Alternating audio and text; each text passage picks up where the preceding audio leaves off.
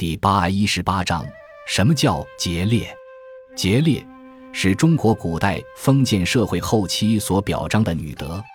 节指的是守节，也就是说，妇女保持贞操，夫死后不改嫁，从一而终，不是二夫。烈指的是殉节，也就是说，妇女在丈夫死后随之自杀。节烈观体现的是妇女基于自身的经济地位而形成的对男性的人身依附。丈夫对妻子具有绝对的主导权。节烈作为一种妇德来提倡，是宋代以后才出现的。而在此之前，对于妇女的改嫁，社会上并无异议。这样的事例在历史记载中可以说是屡见不鲜的。宋代程颐曾说过“饿死是极小，失节是极大”这样的话，表示女性的贞洁是比生命还要重要的。其实，程颐说这样的话是有着当时具体的历史背景和语言环境的。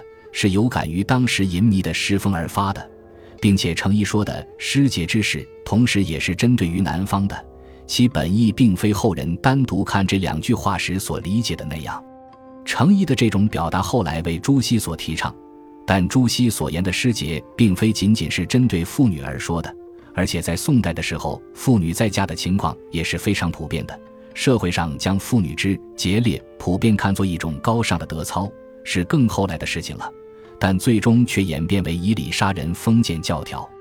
吴敬子的《儒林外史》中写，一个老秀才王玉辉在闻知女儿为丈夫殉死之后，忍着悲痛而大叫：“死得好！只怕我将来不能像他这样一个好题目死里。”这就是节烈观视人性扭曲的表现。